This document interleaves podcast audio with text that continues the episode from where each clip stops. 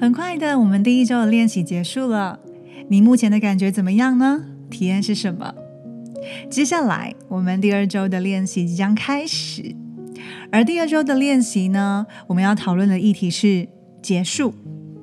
在这周开始，我们会卷起袖子来，把我们生活当中阻碍我们的曾经过往的损失，或者是一些障碍，甚至是一些局限我们在往前进、害怕的过去经验，把它清除掉。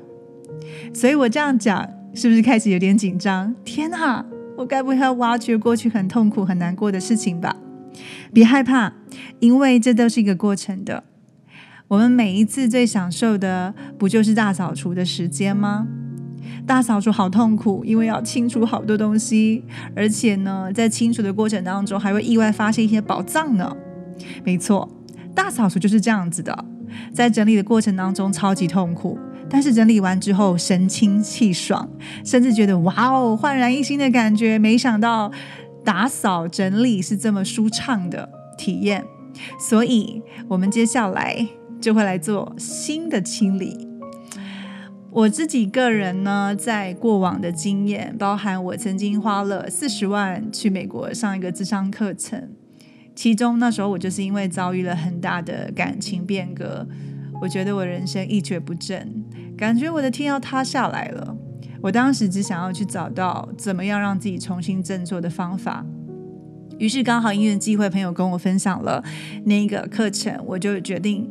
好吧，反正就顺便出国玩玩喽。用这样的想法，就让自己到美国去上课，并且同时顺便真的是顺便了啊，在美国待了七十五天，玩了十个城市。呃，体验是什么呢？当然是觉得自己有清理掉一些东西，当下是觉得舒畅的。但是有没有真的挥别过去？你自己知道。有没有真的不被障碍阻碍？你也自己知道。所以。我觉得今天的这些练习，接下来的这一期的练习呢，都是让我们自己清理的更干净，打扫的一丝不染，就是让你自己完全完完全全的可以很勇敢，也越来越成熟的去面对这些可能会阻碍我们创造关系的障碍，把它清除掉，就能够创造关系。准备好了吗？第八个练习，第八课，接纳损失。听到接纳损失，你大概知道今天想要来讨论是什么议题了，对吧？没错，在过往的恋爱经验，或者是你现在还没有恋爱经验，你是母胎单身都没有关系。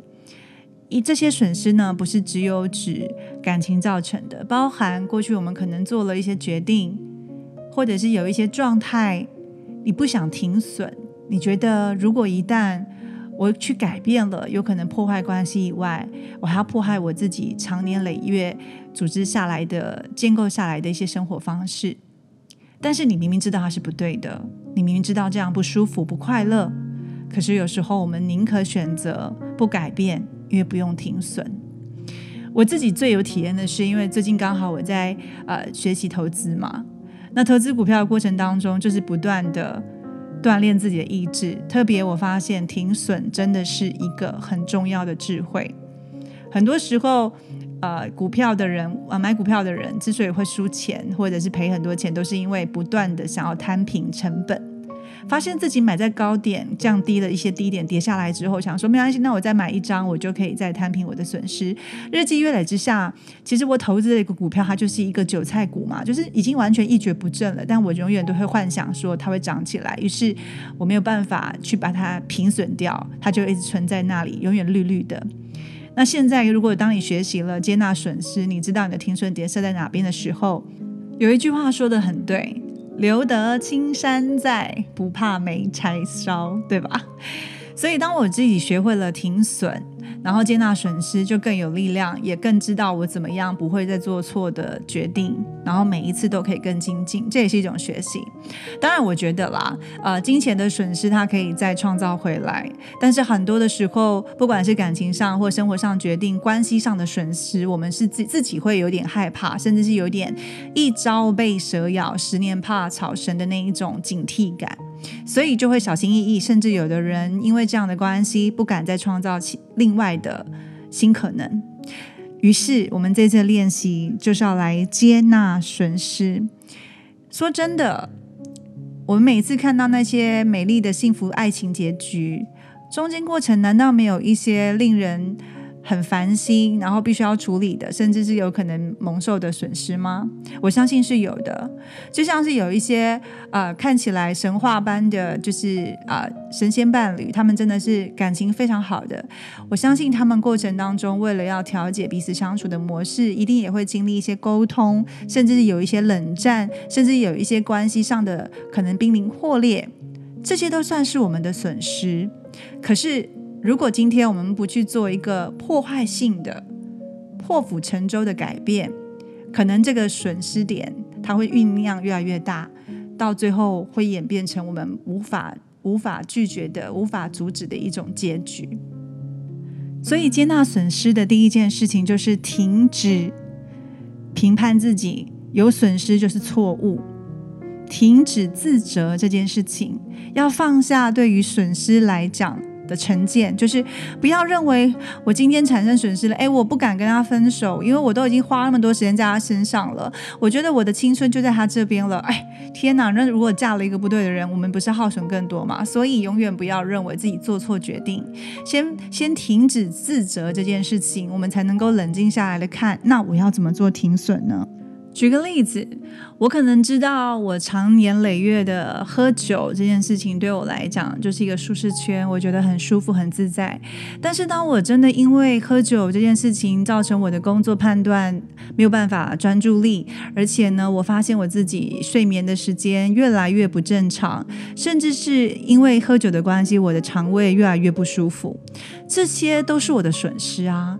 但是我就是一直享受那个啊喝酒的微醺。感，我不想要离开这个损失。最后，我开始酒精酒精成瘾，甚至是我还可以达到了，就是喝了酒之后失态、发飙，然后对自己的生活越来越糜烂。这个就是造成了庞大的损失。那当，如果我今天决定好我要戒酒了。那我会遇到什么更大的痛苦？有可能我正在转环的是戒酒之后，我因为没有酒精了，我反而变得很焦躁、很急躁，甚至是情绪越来越不稳定。通常，当我们做出改变、要去突破的时候，甚至要摆脱旧的生活的时候，会有一种损失的感觉，会有丧失的感觉，会有觉得不是应该要更好吗？怎么没有更好了呢？我反而觉得我的生活怎么没有马上变好？你知道的。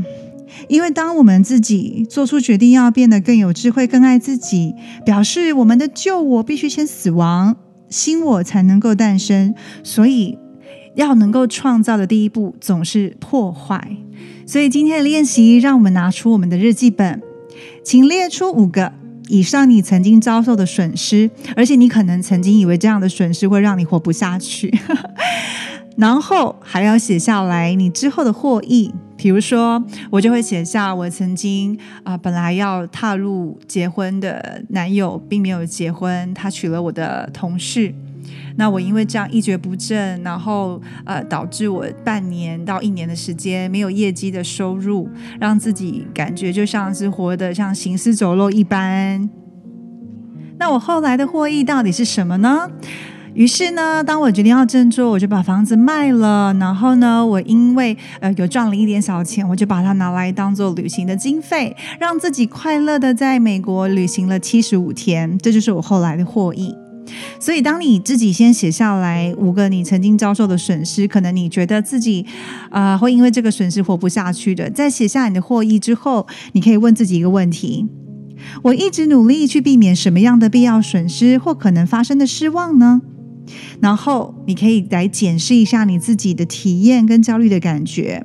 也许你可能一直不想放弃某一段关系，你觉得如果万一我损失了这个东西，我会有什么样的体验？我会觉得自己被抛弃，或者我觉得我功亏一篑。没有关系，写下来检视去体验这样的感觉，把自己认为曾经遭受的损失，曾经有什么样的体验感受写下来。